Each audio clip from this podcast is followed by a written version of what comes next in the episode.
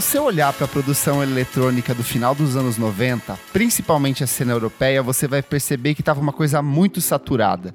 A gente já tinha passado do fenômeno das raves, a acid house já era uma coisa muito antiga e principalmente a house music a gente tinha um, um comportamento de repetição muito grande, todo mundo fazendo um som muito igual, muito massificado, muito comercial. E foi a partir desse olhar, desse desejo de não fazer nada muito parecido com isso, que o, os dois integrantes do Daft Punk, o Thomas Bagliateri e o Gui Manuel de Homem Cristo, decidiram olhar para o passado. Eles decidiram olhar para aquelas coisas da infância deles, da música que eles ouviram na infância, dos programas de televisão e toda essa estética que vai de 1975 até 85, quando eles eram muito jovens ainda, e fazer disso um estímulo para a produção do segundo álbum de estúdio deles, né, o sucessor do Homework. E a partir desse processo, eles passam por um estudo de quase dois anos, assim, de muita experimentação, de muito resgate de instrumento analógico, de teste de, de micro samples e ficar sobrepondo samples e costurando e tirando, acrescentando, colocando voz, carregando de efeito. Vale lembrar que o autotune era uma coisa muito recente, ele tinha, sei lá, três anos de uso e eles decidiram incorporar isso, então eles queriam muito brincar. Não era só uma coisa de vamos resgatar os clássicos da disco music. A gente vai dar as nossas impressões sobre o que a gente viveu a partir disso. E a partir desse, dessa mistura de coisas de ritmo, de tendências, de estéticas muito diferentes, nasce o Discovery no comecinho de 2001, né? Quando foi a primeira vez que você ouviu esse disco? Eu acho que o meu primeiro contato com o Discovery foi com a animação, né? O Interstellar 555 uhum. na Fox Kids que passava. Verdade. E nessa época eu era muito novo, isso era o quê? 2005, né? Eu tinha, eu acho que 10 anos.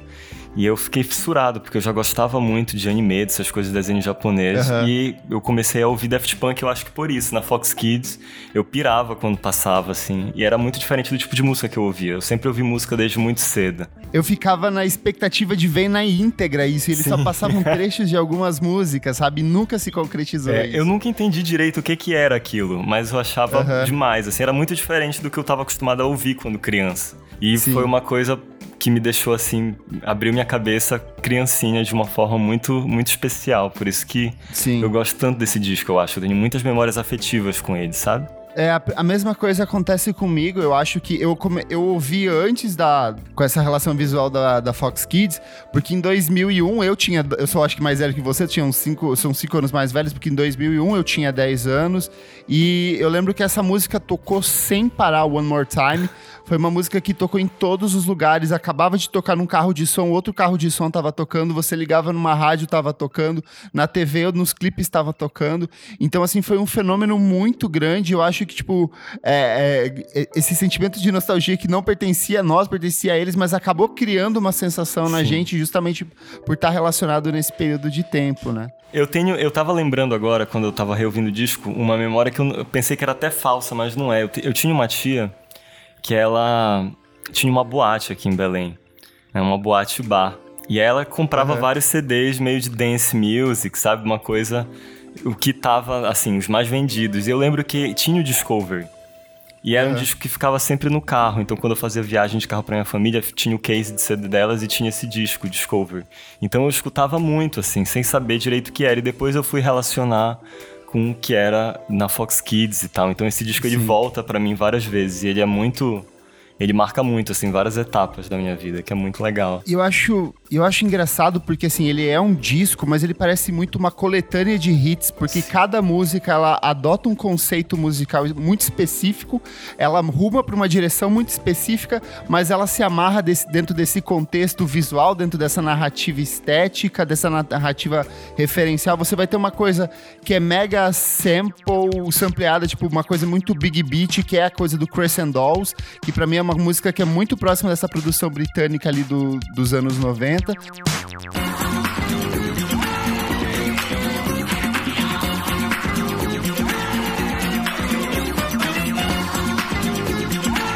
Mas aí você vai ter uma coisa tipo Aerodynamic, que é total funk, assim, com os instrumentos muito destacados. Isso que é um outro ponto que eu acho bem interessante, que diferente do Homework, que ele era muito calcado no resgate de sample, na batida eletrônica, no uso de sintetizador, nesse aqui você tem muito a presença da guitarra, do baixo, dos instrumentos, você consegue perceber, tipo, é muito mais orgânico, só que ao mesmo tempo ele tem essa coisa da produção eletrônica muito destacada o tempo inteiro, né?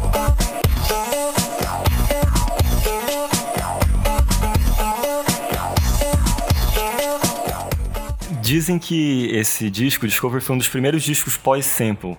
Que uhum. se conceitua mais ou menos como é, esse lance de você samplear algo e construir uma coisa totalmente nova com a sua característica, com uma subjetividade, assim, sabe? E não só uhum. samplear e recortar.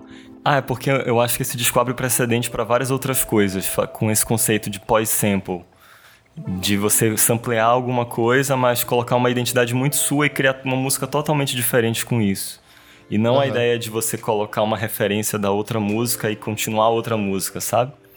E eu acho isso muito legal. One More Time, esse disco, na verdade, foi o disco que fez eles saírem né, da Europa e irem para os Estados Unidos e, consequentemente, Estados Unidos vem pra, vai para todo lugar do mundo. Tanto que, sim, sim. que o, o, que me surpreende, lembrando daquela história que eu tava falando, é que tipo, minha tia comprou um disco do Daft Punk, sabe? O quão louco é isso? Porque minha tia não escuta música eletrônica, minha tia com certeza não sabe nem o que é Daft Punk, mas deveria estar tá lá, assim, na loja, sabe? Tipo, mais Foi muito pop. grande. Eu lembro que no, era uma, no Brasil ele virou uma coisa de fenômeno mesmo. Todo mundo ouvia. Eu acho que as pessoas nem sabiam o que era o Daft Punk, quem eram esses dois produtores franceses, mas as pessoas mergulharam de cabeça nesse trabalho e tocavam em, em todos os lugares. É muito fantástico isso. Uma coisa que eu acho muito legal desse disco é que ele tem uma estrutura. As músicas me soam muito pop, sabe? Tem uma estrutura uhum. meio pop.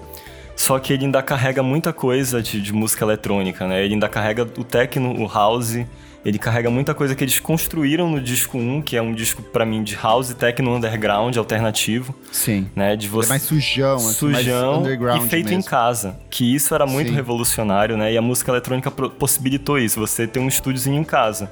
Tem até uma foto é, no home studio deles assim com, cara, é, hoje em dia é muito estranho, né? Mas eles com uma MPC, um, um Junozinho, um sintetizador um, um, um toca-disco para samplear e uma mesa Sim. assim aqui e um compressor.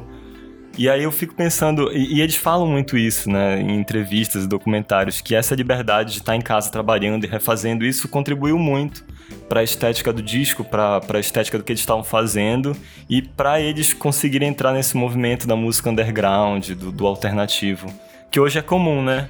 Hoje é comum tu gravar em casa. O próprio título Homework do primeiro é exatamente isso, a tarefa de casa. Uhum. Eles, era, eles imersos nesse mini, nesse estúdio caseiro que eles criaram, né? É legal que também dentro desse de, de perceber como a música é uma, um processo orgânico e como outras coisas que vão surgindo paralelamente acabam influenciando no, seu, no trabalho do artista, é que em 1997 o FX Twin lança Widow Liquor e a música foi uma perversão completa de música eletrônica porque ela tem diferentes camadas, diferentes estruturas rítmicas, quebras, mudanças, tem vai para R&B, vai para soul, dela vai para o techno, dela vai para uma coisa completamente experimental, barulhenta, noise, e eles ficaram muito fascinados com o que o, o Richard D. James tinha feito nessa música.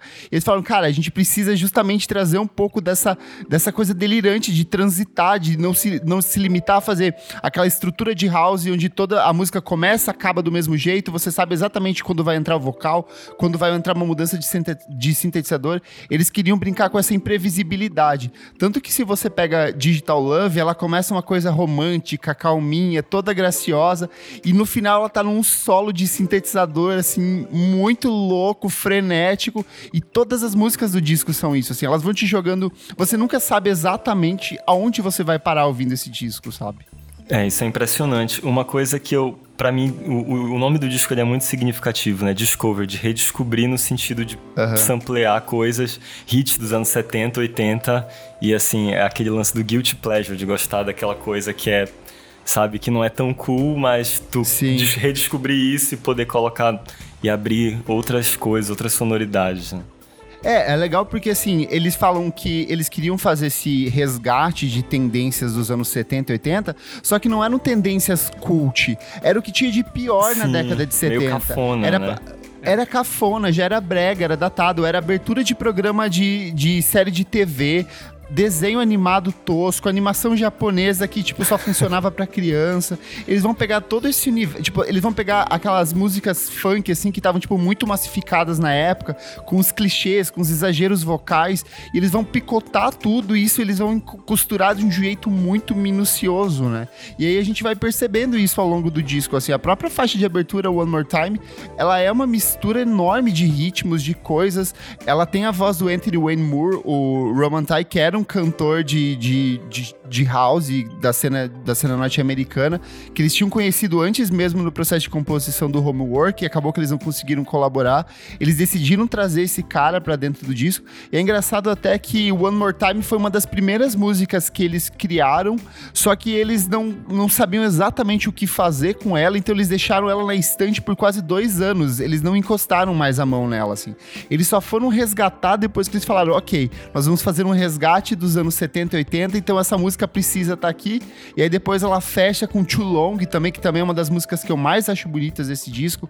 10 minutos de duração, assim, numa coisa absurda, mas ela, você não sente o peso da audição. Eu acho que isso é uma coisa muito legal do Discovery, é que ele é muito leve. Você põe para tocar e você deixa e você vai fazer suas outras coisas e de repente acabou e aí você já tá ouvindo de novo e de novo e de novo e toda vez que eu ouço ele eu acabo redescobrindo e gostando de outra música, sabe? Eu já gostei muito de One More Time, já gostei muito de, de Digital Love, de Aerodynamic, de Harder, Best, Faster, Stronger e agora eu tô numa de Too Long assim que eu ouço continuamente, eu acho que daqui uns tempos, sei lá, vai ser Crescent Dolls e vai ser qualquer outra música. Eu tô na de Face to Face. Depois que eu, é ótimo.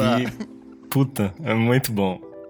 E uma coisa que eu acho muito. Eu acho esse disco muito ousado, né? Porque eles meio que picotam e reelaboram essas músicas meio cafonas, mas eles também é, não escondem algumas referências, assim como o uso do autotune, que sempre foi uma coisa uhum. polêmica e eu imagino que que antes seria mais, autotune com phaser, né, na voz de One More Time, que é uma Sim. coisa muito escrachada, e assim, a gente tá fazendo isso mesmo, mas a gente consegue fica, assinar.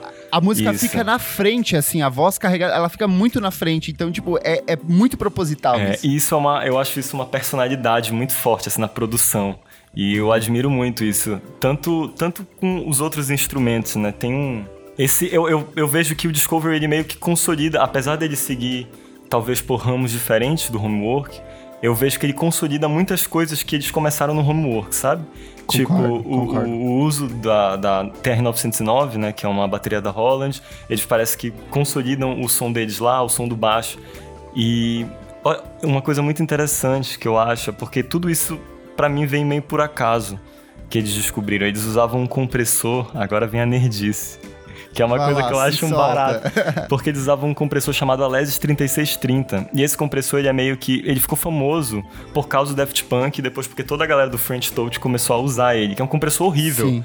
É um compressor de, tipo, 50 dólares, que ele é cheio de ruído.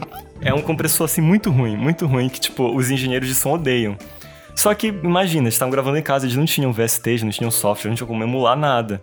Então, eles compravam as coisas, eu acho que davam, né? Eu imagino. Porque muitas coisas eu da música eletrônica são acaba... assim acaba soando uma coisa que é muito análoga ao rock lo-fi, sabe, dos anos 90. É... Que as pessoas têm um, um, sentimento de culto, de gravar em fita cassete. Só que era o que tinha na época, eles não tinham outra coisa. É. Então cria-se uma estética a partir disso. Não tinha um hype. A 909, né, que é a bateria e o TB303, que é o sintetizador de baixo, eram, assim, foram instrumentos flopados da Holland que não deram uhum. certo, fizeram queima de estoque, e aí todo mundo comprou.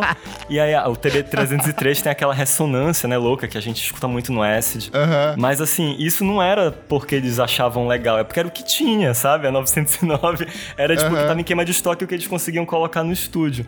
E o lance desse compressor é que ele é horrível, mas ele que fez esse som de, de bateria e de baixo Daft Punk. Eles pegaram esse, essa cara essa deles, né? sujeira né? desse compressor e fizeram uma assinatura. Eu não sei até que ponto isso foi intencional, porque eu duvido muito também eles, tipo, que não são engenheiros de som, sabendo usar direito no compressor, mas Sim. É, o que, isso eu acho mais legal, porque eles conseguiram fazer disso uma coisa muito, muito forte, assim, sabe? Muito subjetiva. E isso é um. E é engraçado que na época em que o disco saiu, a crítica, a parte da crítica massacrou ele, assim.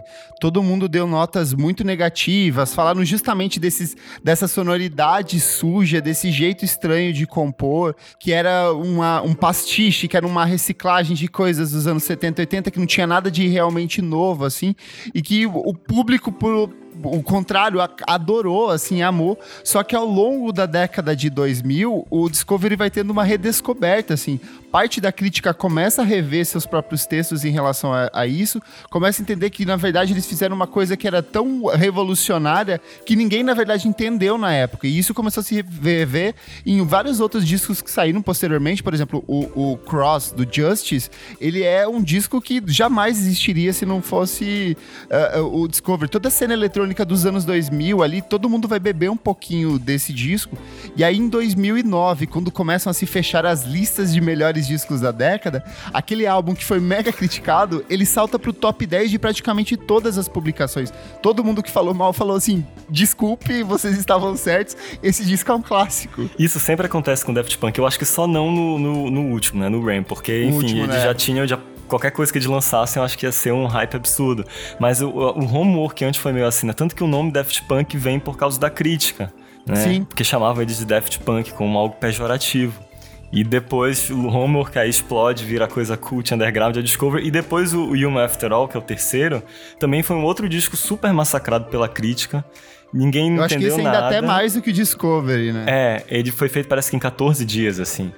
É, uhum enfim, de uma forma super, super underground, super, super diferente. Foi super massacrado, mas assim, é um disco que influenciou é, Justice pra caramba.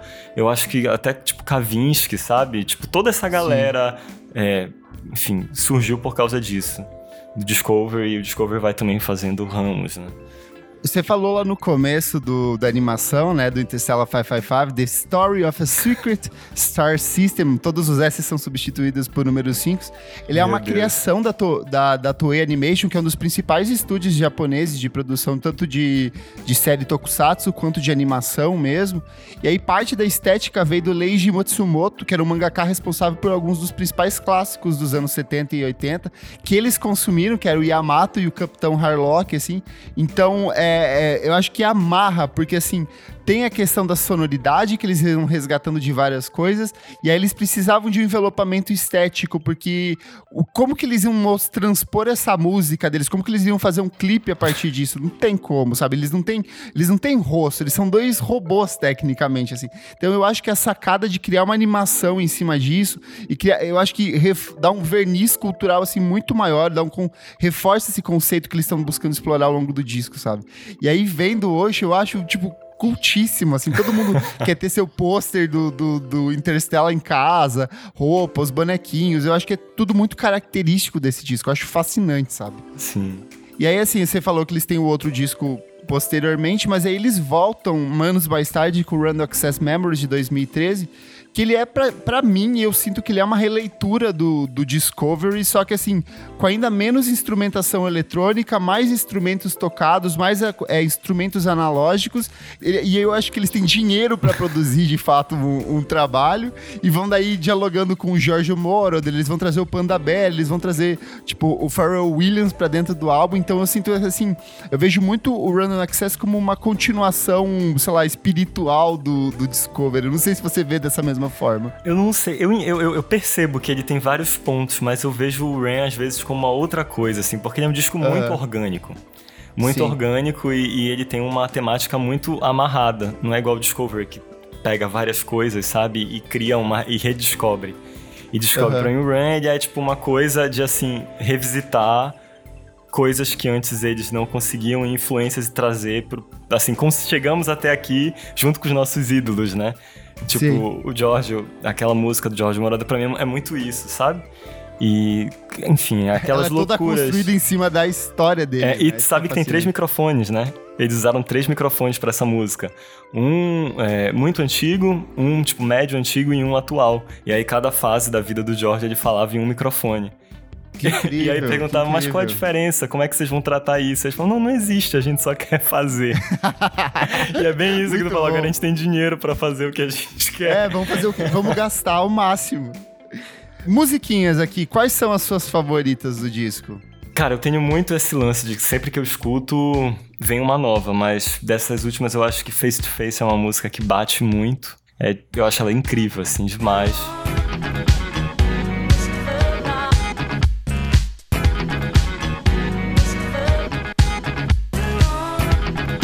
One More Time é um hit que sempre, acho que sempre vai ser importante, assim, sempre vai ensinar Sim. muita coisa. Something About Us, pra mim é linda. É perfeita. É uma música... Perfeita. É uma, uma tríade fortíssima para mim.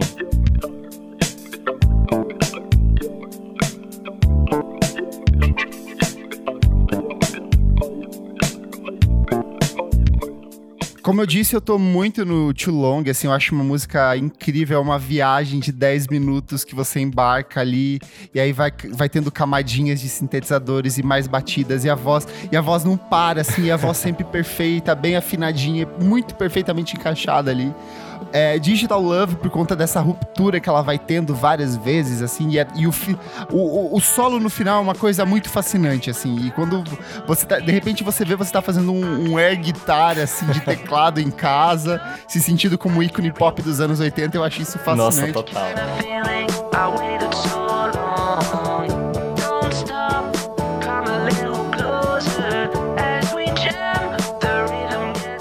Mas One More Time, a, a, experiência de você discotecar One More Time às três horas da manhã em qualquer festa, as pessoas elas podem estar tá mortas, elas podem estar tá bêbadas, derrubadas. Quando entra One More Time em qualquer festa, a energia das pessoas vai lá em cima, a festa é salva, todo mundo celebra, dança.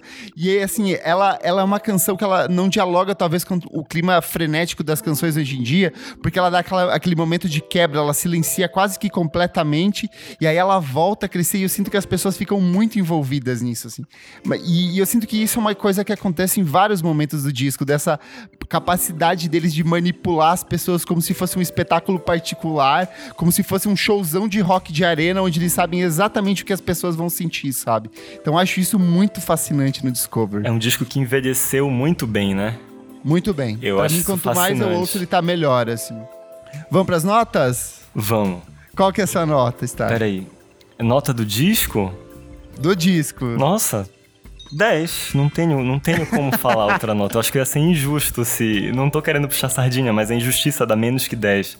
Pela forma Sim. que ele envelhece, pela forma que ele, que ele envolve, por todos os caminhos que ele abre, tanto para produção de música eletrônica, tanto para sabe, qualquer outra coisa, para a experiência de uma pessoa que tá ouvindo, eu acho que é 10, assim, é um disco que vai ser sempre revisitado. E ó, com certeza que há 10 anos a gente vai ouvir, eu acho que.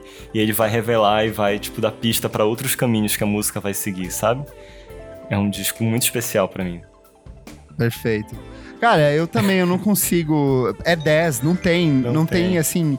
Talvez lá na, na época, se ele tivesse saído, provavelmente com a, com a maturidade que eu tinha, eu ia achar que era uma coisa mais, mais descartável. Talvez eu não tivesse o entendimento do que estava acontecendo ali. Mas hoje, vendo o impacto que esse disco causou em outras obras, o quanto ele foi influente, o quanto ele foi necessário para perverter um pouco dessa música eletrônica que estava muito padronizada ali no final dos anos 90, para mim é um 10, é um disco incrível, cheio de hits, uma coletânea de hits. E quanto mais eu ouço, mais mais eu redescubro ele.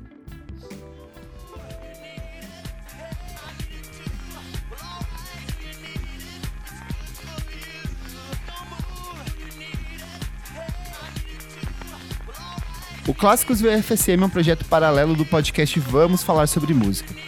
Se você quiser apoiar o nosso podcast, assine em padrim.com.br barra podcast VFSM, faça parte do nosso grupo fechado para assinantes e tenha acesso a edições exclusivas ou programas lançados com muito antecedência. Eu sou Kleber Fak ou arroba Kleber Fak em qualquer rede social. Eu sou Matheus Estrela, mas vocês podem também me chamar de Star. Vocês podem me encontrar no Instagram, STRR Music. E também podem me encontrar no Spotify, em qualquer plataforma de streaming, STRR tudo maiúsculo, que se pronuncia Star. Até a próxima!